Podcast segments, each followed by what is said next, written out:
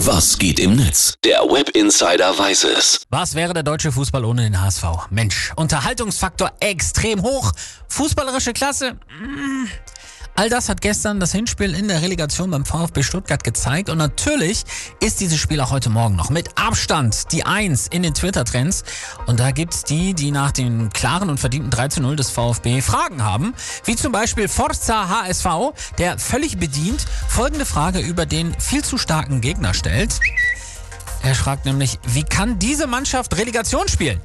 Marco VfB antwortet ihm, weil wir doof sind und Forza HSV gibt das Kompliment sofort zurück. Jo, da braucht ihr euch aber keine Sorgen machen, da kenne ich noch eine Mannschaft. Sehr selbstreflektiert. Das sind allerdings nicht alle Fans der Rothosen. Matja van Asten ätzt. Die dummen Spratzen, die jetzt Häme über den HSV ausschütten, müssen nächstes Jahr nach Augsburg, Hoffenheim und Heidenheim fahren, während wir auf dem Betze auf Schalke und bei Hertha spielen.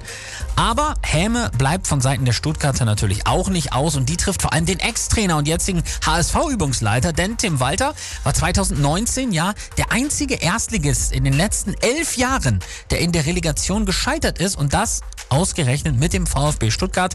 Der Kannstatter schreibt, Tim Walter vor dem Spiel, der VfB ist anfällig bei Ecken. Tim Walter auch, kassiert zwei Tore nach Eckbällen, bester Mann.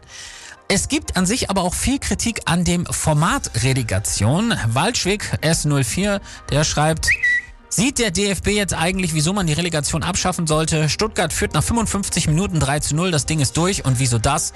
Nicht wegen Kampf oder so, sondern weil drei Spieler vom VfB so viel kosten wie Hamburgs ganzer Kader. Wo Fairness?